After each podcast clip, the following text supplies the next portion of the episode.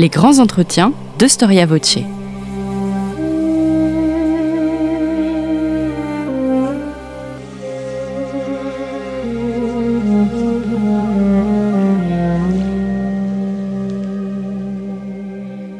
Chers auditeurs, bonjour et merci pour votre fidélité à Storia Voce.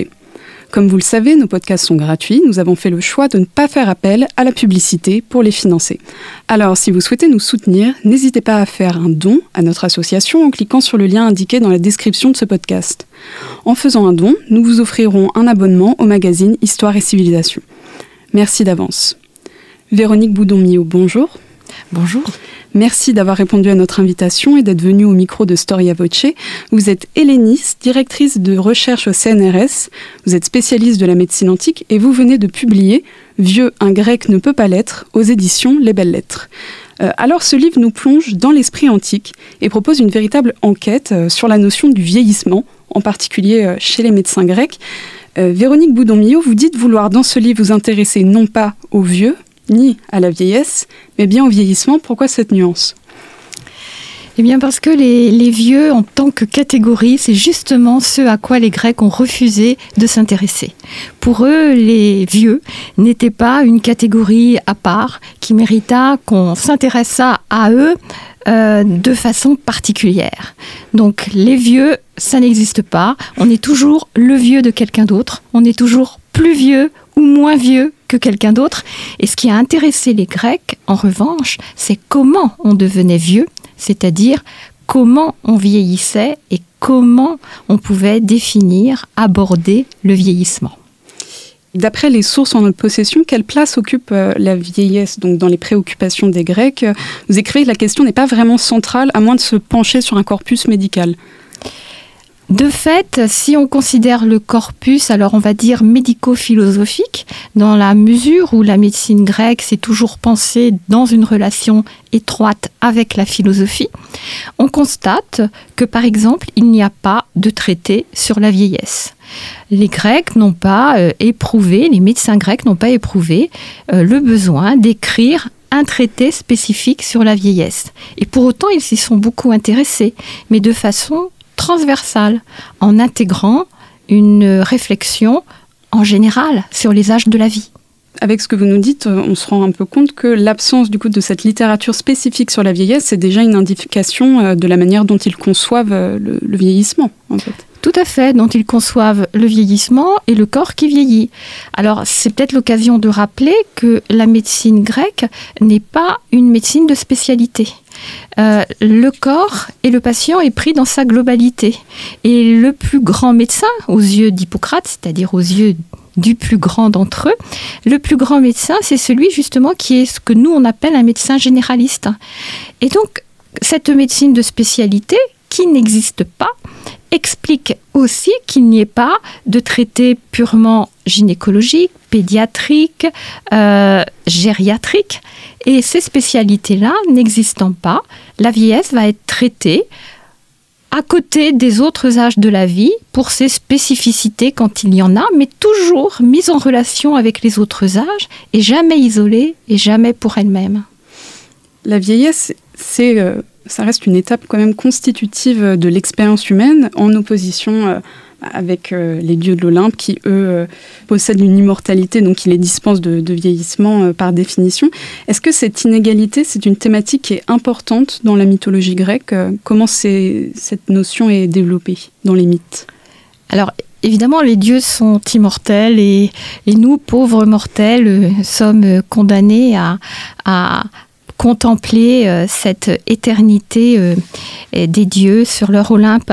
Mais en même temps, les mythes, autant qu'ils nous en parlent de cette vieillesse, disent bien que vouloir l'éternelle vieillesse est quelque chose euh, qui pourrait s'avérer finalement très dangereux, et surtout demander l'immortalité si on ne pense pas à demander en même temps l'absence de vieillesse.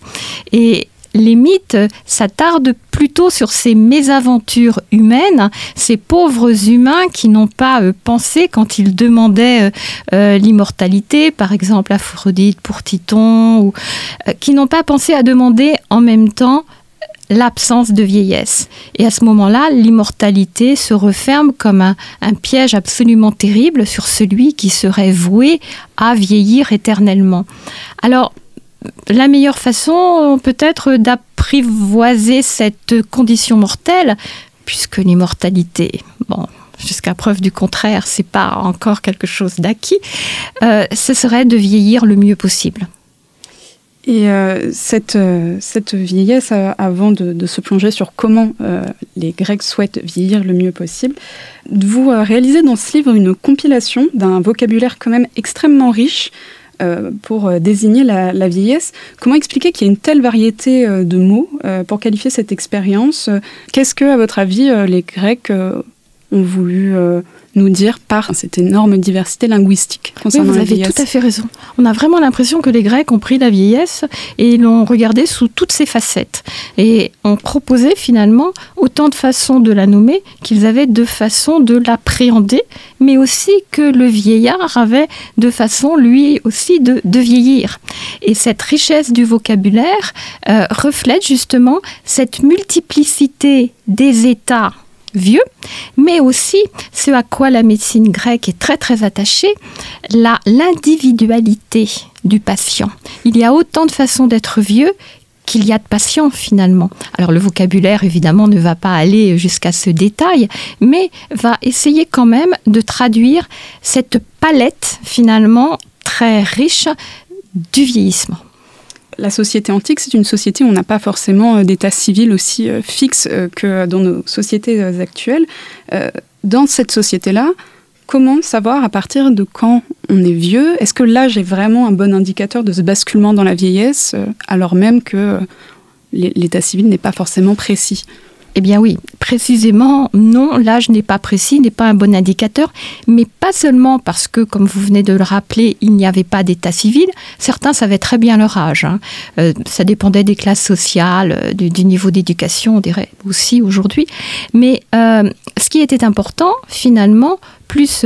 Que l'âge, c'était, aujourd'hui on, dit l'âge biologique et puis l'âge qu'on se donne finalement et qui dépend aussi euh, beaucoup de chacun, eh bien, non seulement pour les Grecs, le facteur de l'âge important en soi, très important, euh, les médecins vont s'interroger, vont classer en fonction de l'âge. Mais une fois cette variable posée, ils ne vont pas en faire euh, quelque chose de fixe et d'indépassable. Par exemple, les différentes euh, bornes qu'ils vont mettre à l'entrée dans la vieillesse sont très fluctuantes en réalité. Premièrement parce que les médecins entre eux ne se sont jamais mis vraiment d'accord, mais aussi plus profondément parce qu'ils savaient que selon les individus, on n'entrait pas dans la vieillesse au même moment. Oui, vous expliquez dans le livre, vous donnez euh, différents euh, modèles, différents âges de la vie. Est-ce que vous pouvez euh, nous en présenter un ou deux de ces modèles qui sont assez intéressants puisque très différents de la manière dont on conçoit les étapes de la vie aujourd'hui? Alors, au sein du corpus hippocratique, donc cet ensemble de traités mis sous le nom d'Hippocrate est composé pour l'essentiel au 5e siècle avant notre ère, déjà là, nous avons plusieurs systèmes. Nous avons un système, selon les traités, qui peut être assez binaire finalement entre les jeunes et les vieux. Le plus répandu sera le système, et on a aussi un système ternaire où il y a justement les jeunes, les vieux, et puis au milieu. Le système quaternaire est celui qui sera le plus répandu. Les enfants, les jeunes, la force de l'âge et les vieillards. Et un autre système va se surimposer ou cohabiter avec ce système quaternaire le plus répandu, qui est le système septénaire, qui lui aussi est très intéressant parce que il a sans doute des origines, euh, certains pensent assyriennes, donc qui dépassent un peu l'univers euh, grec, mais euh, va avoir une postérité extraordinaire le chiffre 7 euh, c'est aussi les sept jours de la semaine, par exemple. Et on va avoir euh, ces sept âges de la vie qui vont euh, continuer à euh, inspirer euh, jusqu'à Shakespeare, par exemple. Donc, plusieurs systèmes qui vont cohabiter avec un système 4, et c'est pas par hasard qui va s'imposer. Je ne sais pas si on va en parler, mais 4, c'est aussi les quatre saisons et c'est aussi les quatre humeurs. On va, on va bien sûr euh, y revenir, puisqu'on ne peut pas se focaliser uniquement sur l'âge pour déterminer la vieillesse. Euh, vous expliquez dans le livre que les médecins grecs vont plutôt s'attacher à des signes physiques comme par exemple la canicie, donc le blanchiment des, cheveux, ou encore la faiblesse physique. Mais ce qui est assez intéressant, c'est que vous dites que ces éléments ne sont pas décrits comme spécifiques au grand âge, ni non plus comme fondamentalement mauvais et pas fondamentalement, effectivement, euh, attaché euh, au vieillissement non plus. Ça peut être le signe d'autre chose. Alors, effectivement, comment définir la vieillesse? Les médecins qui sont de très bons observateurs, et ça, c'est vraiment un trait commun à tous ces, médecins euh, antiques, tout le monde connaît ou a entendu parler de la description, par exemple, du faciès hippocratique, qui est encore enseigné sous ce nom-là parce que finalement la description qu'on a fait Hippocrate reste toujours valable. Donc ce masque euh, qui annonce la mort, eh bien ces très bons observateurs que sont les médecins avaient vu qu'il y a effectivement, comme vous l'avez rappelé, des traits, la canicie, donc les cheveux blancs, la calvitie, mais pour s'en tenir qu'à ces deux exemples, finalement, on peut avoir les cheveux blancs avant d'être vieux, et on peut aussi être vieux en gardant tous ses cheveux, euh, pour ce qui est de la calvitie. Donc finalement, dès qu'on rentre dans les détails, on se rend compte qu'il n'est pas si facile euh, de décrire euh, et de qualifier, de, caractériser la vieillesse. Les seuls deux critères finalement qu'il semble avoir isolés le plus, le plus souvent, c'est la faiblesse, effectivement, d'un corps déclinant, mais par là même, on rejoint aussi le corps des petits-enfants. Et donc, une conception cyclique aussi du temps de la vie, et la lenteur, la faiblesse et la lenteur. mais en dehors de ça, il n'y a pas de stigmatisation de la vieillesse sur des traits purement physiques. Mais il reste donc effectivement cet aspect de lenteur et de faiblesse physique, et euh, donc vient euh, enfin la question pourquoi vieillit-on? Euh, Les médecins ont opposé deux modèles à, cette, à cette question. Euh, quels sont-ils? Est-ce que vous pouvez nous expliquer? Comment expliquaient-ils la vieillesse? Alors, leurs explications peuvent nous sembler assez déroutantes pour un esprit moderne. Et là, donc, il faut dire un mot du cadre épistémologique de cette médecine antique, qui est une médecine humorale, donc qui explique les déséquilibres à l'origine des maladies, mais aussi les déséquilibres physiologiques, en se référant à un équilibre de quatre humeurs qui seraient à l'intérieur du corps, donc le sang, le flegme, la bile jaune et la bile noire. Et quand ces quatre humeurs ne sont pas mélangées comme il faut ou euh, à parité, eh bien, s'en suivent des déséquilibres et des dysfonctionnements. Alors, considérant euh, parce que c'est évidemment une représentation qui peut nous paraître assez euh, étrange, mais qui repose sur des observations. Considérant que le cadavre est froid, eh bien, il y aura un accord des médecins pour considérer que la vieillesse, c'est un tempérament, un état du corps froid, un refroidissement. Par rapport à l'enfance, où il y a une chaleur innée qui est importante et qui va se développer à l'âge, euh, ce qu'on appelle l'acmé, euh, l'âge adulte, eh bien, euh, ce refroidissement progressif va aboutir, va entraîner la vieillesse et le vieillissement des fonctions du corps. Là où il y a un débat, c'est que la médecine n'est pas seulement froide, mais elle est, pour certains médecins, sèche également. la vieillesse, la, pardon, la vieillesse. la médecine, elle est comme elle est. La vieillesse, merci de préciser. La vieillesse n'est pas seulement froide, elle est aussi dans certains cas sèche. Et à ce moment-là, on a un premier modèle. Et pour d'autres, comme Galien, le médecin Galien, l'autre grand médecin de l'Antiquité, au deuxième siècle de notre ère et héritier d'Hippocrate, la médecine n'est pas froide et sèche, mais elle est froide et humide. Et alors, on va voir un débat euh, opposer les tenants de, de, ces deux représentations, avec entre Hippocrate et Galien Aristote, donc un philosophe, mais voyez, très important pour les points de contact entre médecine et philosophie, puisque c'est aussi un biologiste, et lui qui a pris le parti aussi d'une euh, euh, vieillesse froide et sèche. Alors, entre froide et humide, modèle plutôt hippocratique encore que, parce que les deux modèles cohabitent déjà dans le corpus hippocratique. Et puis, cette euh, vieillesse froide et sèche de Galien, eh bien, selon euh, ces représentations, les traitements, ce qu'on va mettre en place, euh, les soins que l'on va apporter au vieillard vont différer naturellement. Et vous l'aviez dit plutôt, la, à cette époque-là, la médecine n'est pas complètement euh, déconnectée de la philosophie. Il y a encore beaucoup de ponts euh, entre les deux. Est-ce que euh, c'est, est-ce qu'on peut voir en fait une articulation entre ces théories sur le vieillissement et la pensée philosophique? Donc vous aviez déjà évoqué Aristote, mais je pensais notamment vous évoquer la cosmogonie et le lien avec une, une certaine vision du vieillissement. Est-ce que vous pouvez nous éclairer un petit peu là-dessus? Alors, effectivement, l'homme qui est pensé comme un microcosme, c'est-à-dire un petit univers qui reflète le macrocosme, l'univers dans lequel évolue cet homme. Et, ce petit univers de l'homme, il est influencé par les mouvements euh, et en particulier des saisons de ce grand univers, de ce macrocosme dans lequel il s'inscrit. Et aux quatre saisons, euh, donc hiver, automne, euh, printemps, été, vont correspondre les quatre humeurs, mais aussi des qualités différentes de chaud, de froid, de sec et d'humide. Et une saison froide, comme l'hiver, va réclamer chez quelqu'un qui a déjà un tempérament froid un réchauffement, des soins qui viseront à le réchauffer, alors qu'à l'inverse, quelqu'un qui aura un tempérament plus sanguin, plus chaud, euh, va être exposé l'été des fièvres. il va falloir compenser euh, en apportant des bains, des boissons. Donc, il y a un cadre général qui est celui du microcosme inscrit dans ce macrocosme. Et après, il y a des variations individuelles qui tiennent à l'équilibre humoral ou du tempérament de chacun.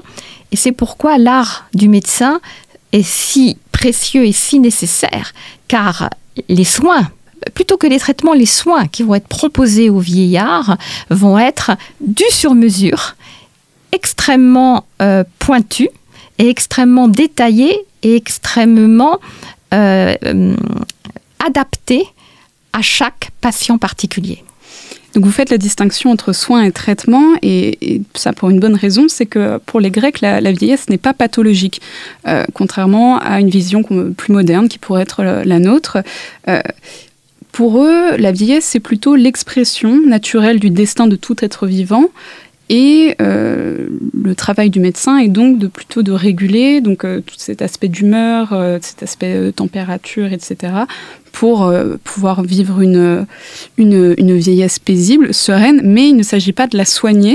Est-ce que vous pouvez un petit peu développer ce point de vue qu'avaient les Grecs sur la vieillesse comme un destin? Tout à fait.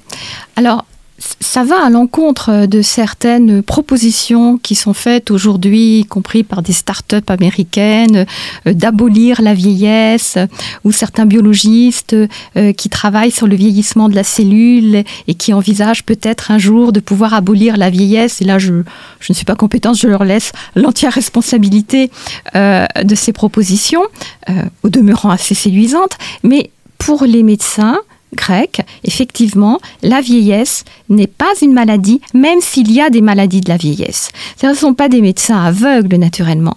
Ils ont bien remarqué qu'à certaines périodes de la vie, on avait certaines pathologies. On y reviendra éventuellement. Mais euh, la vieillesse en elle-même n'est pas une maladie. Et pour bien l'exprimer, alors même qu'il y avait un débat déjà dans l'Antiquité, c'est-à-dire que déjà dans l'Antiquité, certains, certaines voix s'étaient élevées pour annoncer l'absence de vieillesse, ce qu'ils appelaient l'aguératia. Et il y a un philosophe, encore voilà, toujours au sein de ce débat médecine et philosophie, dont les écrits sont perdus, mais dont on connaît la démonstration uniquement à travers Galien, qui lui répond dans une polémique où nous n'avons plus qu'une seule voix, celle de Galien. Et Galien, le médecin, se moque de ce philosophe qui promettait, si on amenait à lui des petits-enfants euh, et si on adaptait à ces enfants le régime que lui, le philosophe, avait mis euh, en place pour son propre usage, d'amener ces enfants finalement à ne jamais connaître la vieillesse. Et Galien se moque de ce philosophe dont il nous dit euh, le fameux régime, en tout cas, ne lui a pas réussi puisque lui s'en allait euh, sur les routes euh, proférant cette bonne parole, mais décati, ridé, voûté. Et, et le philosophe se défendait en disant oui, mais moi, c'est parce que je n'ai pas eu la chance dès l'enfance de, bénéficier d'un tel régime, mais sinon cela peut marcher.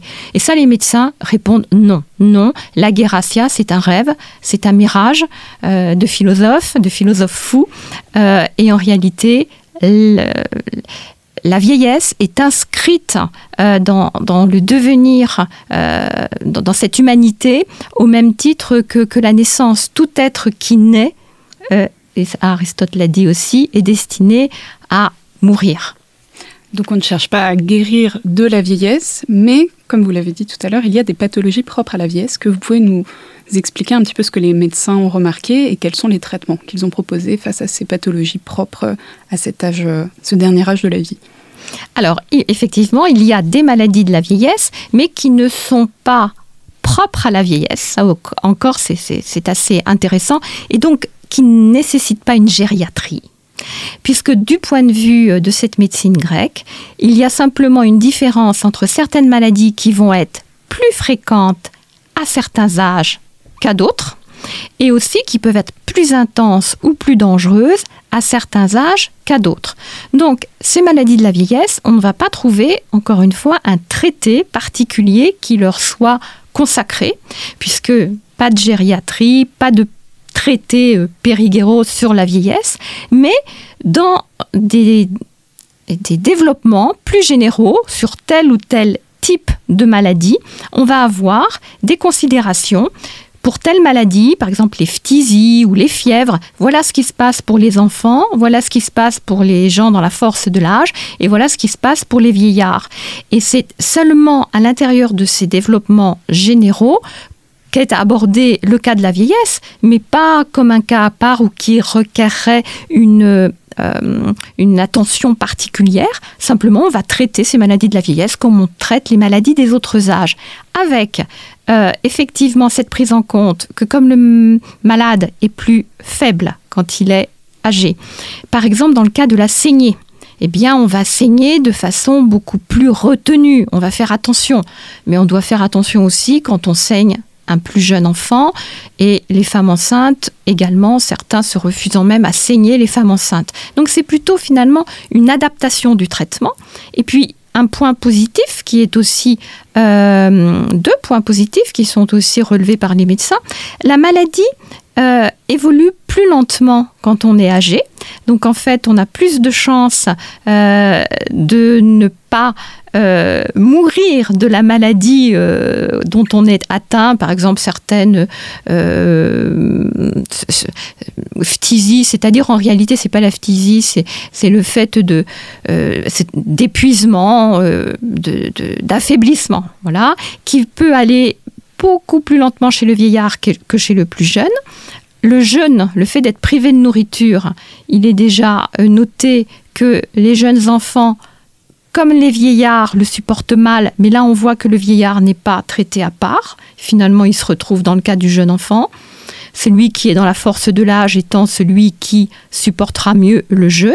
Et puis pour les fièvres, les fièvres qui étaient si fréquentes dans l'Antiquité et qui ont donné lieu à une littérature extraordinaire, on a un nombre de traités sur les fièvres incroyable, eh bien pour les fièvres, le vieillard, de par sa nature froide, a un avantage car il aura moins la fièvre ou une fièvre moins brutale, euh, moins grave que les autres âges de la vie.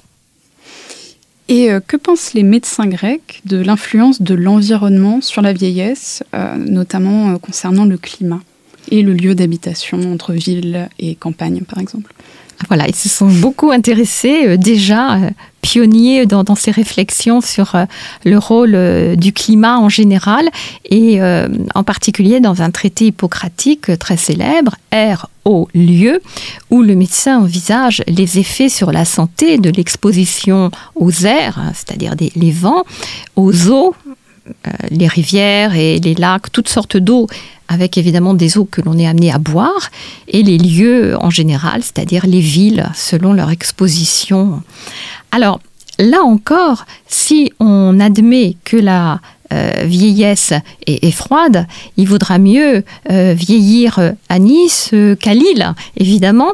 Et déjà dans l'Antiquité, c'était vrai. On, recommandait, alors pour la Grèce, vous allez me dire, et pour un climat méditerranéen, en général, on n'est pas exposé à des températures trop extrêmes, mais on le dit autrement, on dit plutôt que la saison qui est le plus adapté euh, à la vieillesse sera le printemps, l'été sans les chaleurs excessives de l'été.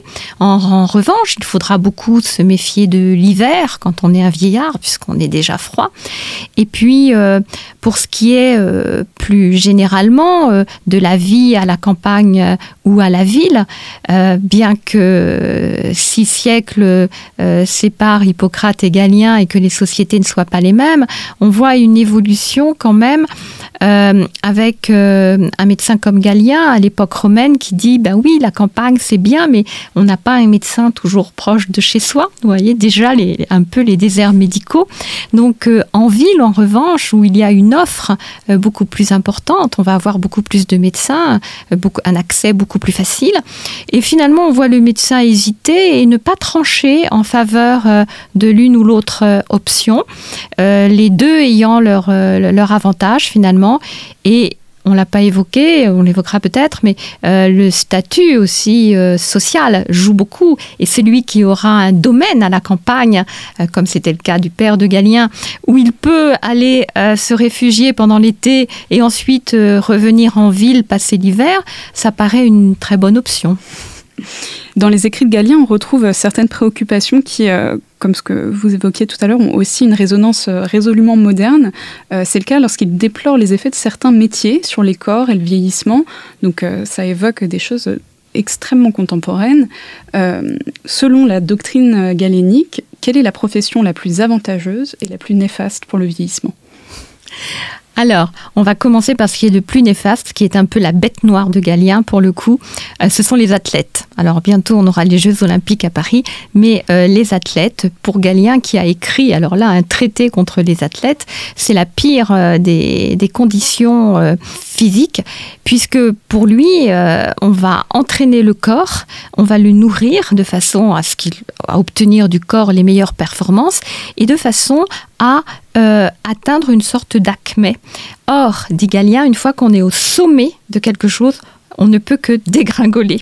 Et au-delà de, la boutade, cela révèle et reflète euh, ce que la médecine, mais ce que la pensée grecque a mis au centre euh, de, de ses valeurs, c'est le juste équilibre. Il ne faut pas aller vers les extrêmes. Et effectivement, pousser son corps, le surentraîner, comme fait l'athlète, c'est aller vers des extrémités que euh, la médecine grecque réprouve. Le bon équilibre, on en a parlé pour les humeurs, mais le bon équilibre entre le sain, le malsain, euh, c'est quelque chose aussi auquel tiennent beaucoup ces médecins, qu'ils répètent sans arrêt, et dans le régime de vie, c'est aussi ce qu'ils prônent. Jamais d'excès. Medenagan, rien de trop, euh, comme c'était déjà inscrit au fronton du temple de Delphes. Et euh, la meilleure des euh, professions, ça vous surprendra peut-être pas, c'est la profession, là aussi à condition de ne pas faire d'excès, intellectuelle. Parce que les intellectuels, surtout les intellectuels grecs, c'est-à-dire des rhéteurs, mais aussi des médecins et des philosophes, bien sûr avaient une activité à leur table de travail intellectuelle, mais avaient aussi la nécessité, euh, dans cette euh, civilisation où l'oralité, le discours, la parole euh, tenait tellement d'importance, d'aller sur la place publique pour enseigner, pour parler, pour plaider, pour jouer un rôle politique si on le souhaitait. Donc ces intellectuels, à la fois ils étudient, ils sont à leur table de travail, mais ils sortent de leur cabinet, ils ne sont pas trop sédentaires, ce qui pourrait être un risque. Aujourd'hui, euh, on a ce risque. Ils sortent nécessairement pour rencontrer euh, il n'y a pas d'écran interposé là pour rencontrer leurs interlocuteurs et l'agora, la place publique tient là un grand rôle pour le médecin, ce sera aller visiter ses euh, patients à domicile. Et, Galien cite le cas d'un vieux médecin qui, euh, a, plus de 80 ans, euh, allait encore visiter ses, médecins, ses patients à domicile. Et qu'en est-il du sort réservé aux esclaves vieillissants?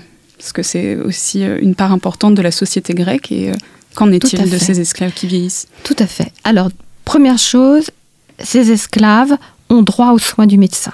C'est dans le serment hippocratique, le médecin soigne tout le monde, quelle que soit son origine euh, et ses moyens, même gratuitement s'il le faut.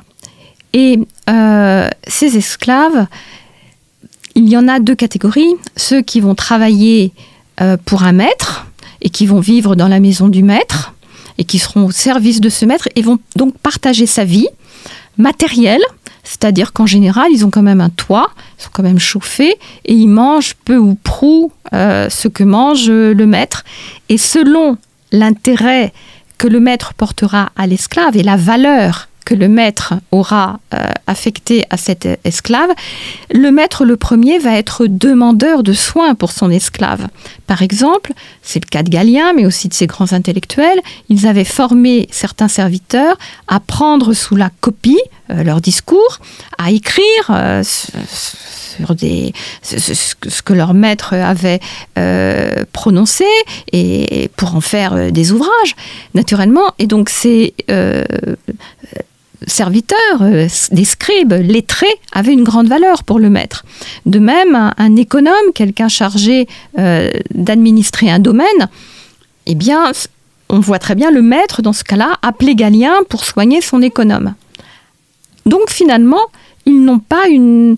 Ils reçoivent des soins, ces serviteurs-là, à l'égal ou presque, de leur maître. Tout tient au bon vouloir du maître. À l'inverse, ce qui a beaucoup marqué euh, Galien, il y a des esclaves qui travaillent dans des mines, par exemple. Et Galien a visité euh, ces mines. Et là, les conditions de travail sont terribles. On travaille sous terre, on travaille en s'éclairant avec des torches qui dégagent des fumées euh, très mauvaises pour la santé. Euh, les galeries peuvent s'effondrer, il fait très chaud, les conditions sont abominables. Et là, le médecin ne peut que dénoncer les conditions, mais n'est jamais appelé pour euh, soigner. Il n'y a pas de médecine du travail, pour le dire comme cela. Donc il y avait des conditions extrêmement différentes euh, et la condition d'esclave revêtait euh, des réalités extrêmes là aussi. Parfois on n'est finalement pas très bien traité et parfois pas si mal. Et donc, est-ce que à votre avis, on peut parler d'une forme d'inégalité de classe par rapport au vieillissement, euh, malgré ce statut de l'esclave qui est assez particulier entre esclaves de maîtres euh, plus aisés et peut-être plus attentionnés euh, et d'autres moins bien lotis Certainement. Alors il y a une catégorie dont on n'a pas parlé, c'est par exemple les soldats aussi.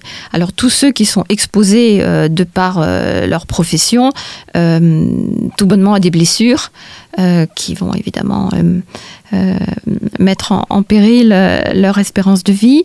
Euh, il y a aussi les, paysans qui ont une vie à la campagne souvent très rude, plus difficile qu'en ville, donc, et qui peuvent aussi ne pas toujours manger à leur faim, puisque les récoltes sont apportées d'abord aux villes et, d'abord pour nourrir les villes. Et il est évident, et le médecin l'a pris en compte, l'a décrit, la façon dont à la fois on se nourrit, une très grande importance de l'alimentation et la façon évidemment euh, dont on va être exposé à certains risques, la guerre, euh, les blessures, les morsures de serpents quand on est un paysan, euh, quand on dans sa vigne on est piqué par des vipères, on a, on ces cas qui sont décrits, font que naturellement la vieillesse ne va pas être la même et que le médecin là aussi doit pouvoir savoir s'efforcer d'adapter ce qu'il propose pour euh, chacune de ces catégories.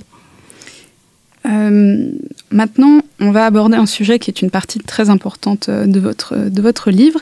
dans son traité sur la santé, Galien évoque l'art de la gérocomie. alors, comment est-ce qu'on pourrait définir ce qu'est la gérocomie et pourquoi elle n'est pas définitivement pas un ancêtre de la gériatrie? Alors, étymologiquement, la gérocomia, gérocomie, c'est le soin du vieillard. C'est le fait de prendre soin de la personne âgée et non pas de la soigner. Iatros, le médecin, iatrie, tous ces mots formés en iatrie qui euh, proposent un soin, pédiatrie, gériatrie. Donc ces spécialités n'existent pas on l'a déjà dit, parce que ça n'est pas une médecine de spécialité. Mais plus fondamentalement, parce que, également on l'a dit, euh, la médecine n'est pas une maladie. Donc on ne va pas proposer de guérir ce qui n'est pas une maladie. En revanche, c'est un état et il faut essayer de proposer euh, le bien-être, le, mieux-être possible à cet état, à cet âge de la vie. Et ce que propose la gérocomie, c'est euh, de euh, mettre au point un régime, mais un régime au sens large, un régime de santé qui comprend non seulement l'alimentation, donc il s'agira de régler non seulement l'alimentation, les boissons, la veille, le sommeil, la quantité d'exercice et les activités sexuelles. Donc à l'intérieur de ce vaste programme, on va proposer à chacun ce qui, d'après son tempérament, d'après son mode de vie, parce que tout n'est pas accessible à tout le monde, et là on rejoint la préoccupation sociale du médecin qui ne va pas, nous dit-il, prescrire des bains à un paysan qui n'a pas de baignoire, par exemple, pas la possibilité de prendre des bains, ou euh, des nourritures trop coûteuses à celui qui n'en a pas les moyens. Donc, on va, le médecin va régler le régime de chacun en fonction de son tempérament, de son mode de vie, de ses moyens financiers, mais aussi de ses envies. Parce que finalement, si on n'a pas envie euh, de prendre euh, non pas un médicament, mais euh, ne serait-ce qu'un aliment, on va le manger avec des plaisirs et ça va pas avoir l'effet recherché finalement. Donc on va essayer de prendre en compte le patient, mais vraiment dans toute sa globalité. Euh, quelles sont ses habitudes? Et on va pas aller non plus contre ses habitudes, parce que même si ses habitudes sont mauvaises, eh bien une mauvaise habitude bien tolérée vaut mieux qu'une bonne habitude qui n'est pas acceptée par le patient. Donc, tout cela révèle et suppose un échange et une proximité entre le patient et son médecin qui fait que le médecin, pour que ça fonctionne bien, doit presque devenir finalement euh, l'ami, le compagnon euh, du, de route du patient. Euh, vous évoquez aussi une différence de point de vue entre euh, Platon et Galien sur les soins à apporter aux vieillards. Donc, euh, Platon a une position pour le moins extrême qui m'a assez étonnée lors de la lecture du livre, puisqu'il considère, je cite, qu'il est inutile de prolonger une vie misérable, fin de citation, pour des personnes qui ne sont entre guillemets, euh, plus productive pour la société. Euh, est-ce que euh, cette vision était imprégnée dans la société ou c'était plus la vision galienne, galiénique pardon, qui, était, qui prévalait dans la société grecque? C'est plutôt la vision de Platon qui, qui est quand même sans doute...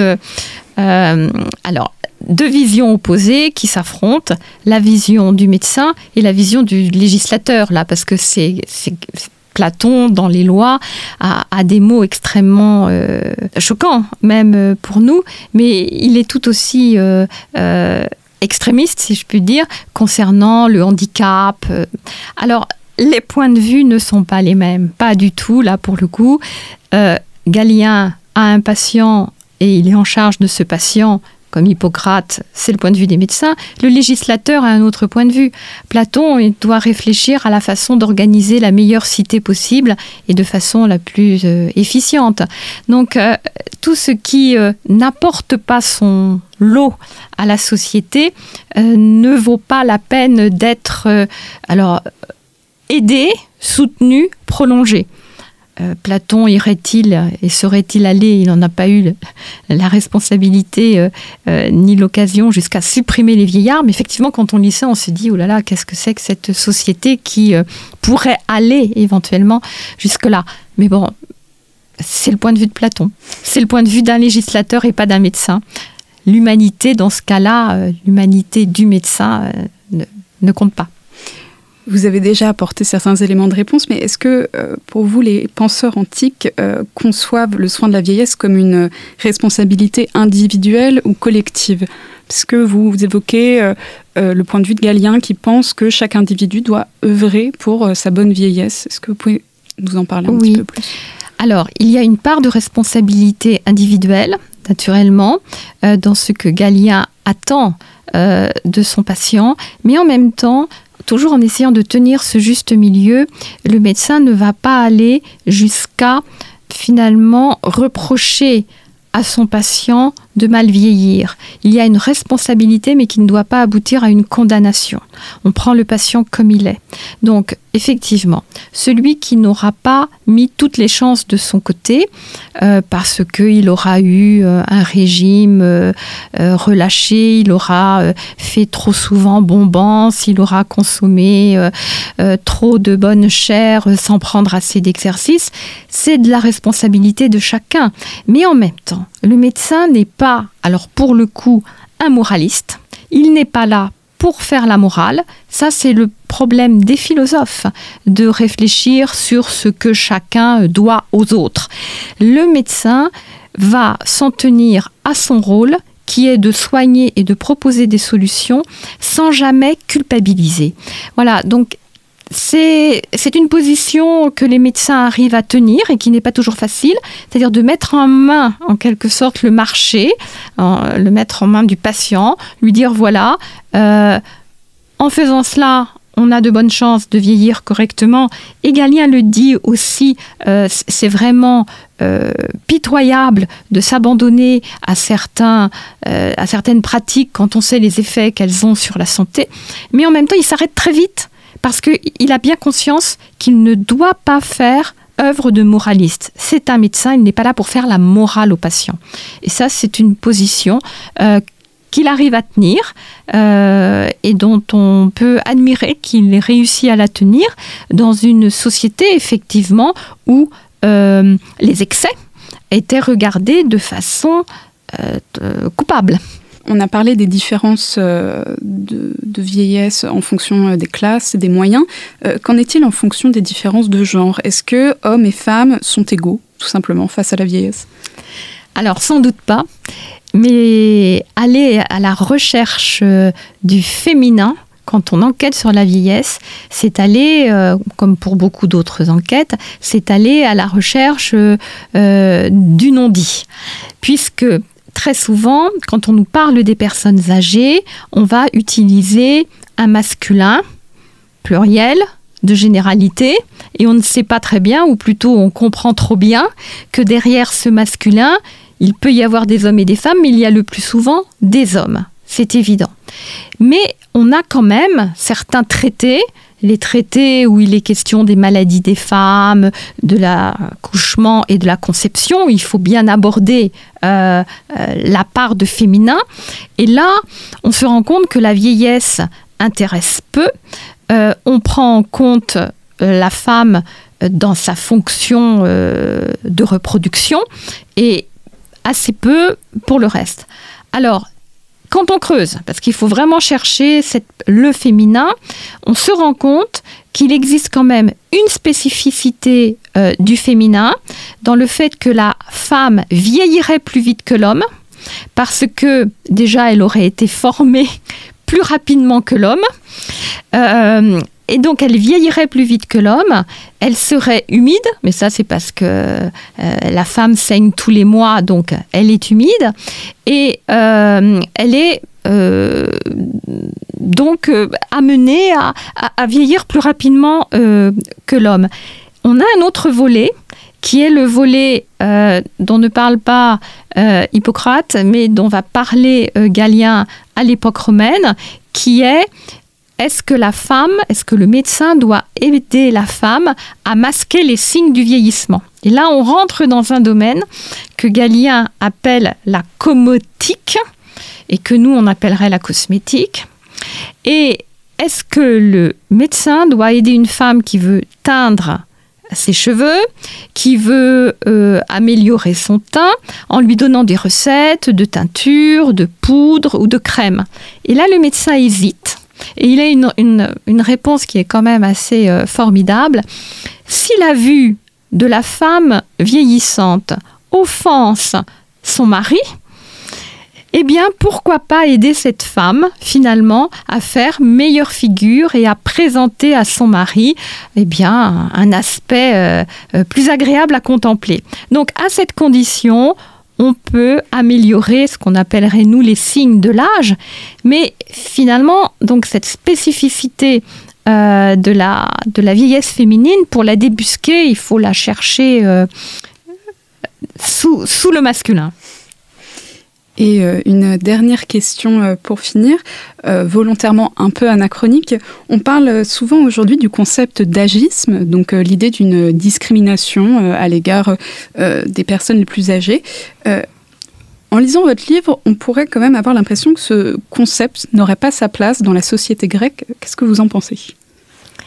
Alors, l'agisme, ce serait, si on le définit comme cela, une sorte de, mise à l'écart du fait de l'âge, mais aussi le fait son pendant, le jeunisme, c'est-à-dire des personnes âgées qui voudraient euh, paraître plus jeunes qu'elles ne sont. Souvent, on a les deux quand même. Alors là, dans la société antique, on a quand même le fait qu'on a peu de personnes très âgées. On en a peu. Ça existe, c'est attesté. On a des, j'ai dressé quelques portraits de, beaux vieillards, mais ça représente une part de la société, de la population infime. Et cet ordre inversé de, de proportions, puisque nous, dans notre société, on nous dit qu'à l'horizon 2030, euh, il y aura plus de gens âgés, et encore faudrait les définir, que de gens jeunes. Là aussi, besoin de définition. Donc, euh, l'équilibre n'est pas du tout le même. Et le fait que euh, les personnes âgées soient si peu euh, nombreuses dans la société fait que, un, on a eu du mal à les isoler. vous les intégrez quand il y a peu de monde, vous n'avez pas besoin d'isoler. Et je pense aux EHPAD. Et vous n'avez pas non plus besoin d'isoler. Euh, vous intégrez, y compris dans le cercle familial. Et donc, cet agisme, il avait peu de raisons finalement de se mettre en place et euh, le volet euh, euh, inverse, enfin le, le jeunisme, on ne le voit pas non plus parce que finalement ces personnes âgées, elles vont plutôt jouer de leur expérience et de ce qu'elles peuvent apporter au reste de la société pour essayer de retirer une reconnaissance et, des honneurs qui, qui, vont aller aussi avec, dans certains cas, avec cet âge avancé. Donc, c'était aussi plus facile, sans doute, pour la société antique, du fait que euh, on voyait peu les, personnes âgées. Elles n'étaient pas invisibles du tout, mais euh, elles n'étaient pas euh, majoritaires. Voilà. Et de ce fait, on pouvait les intégrer beaucoup plus facilement. Merci beaucoup Véronique Boudon-Millot pour votre participation à cet entretien.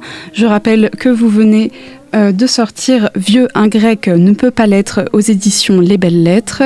Euh, chers auditeurs, euh, je vous remercie pour votre fidélité et pour votre écoute. Très bonne journée.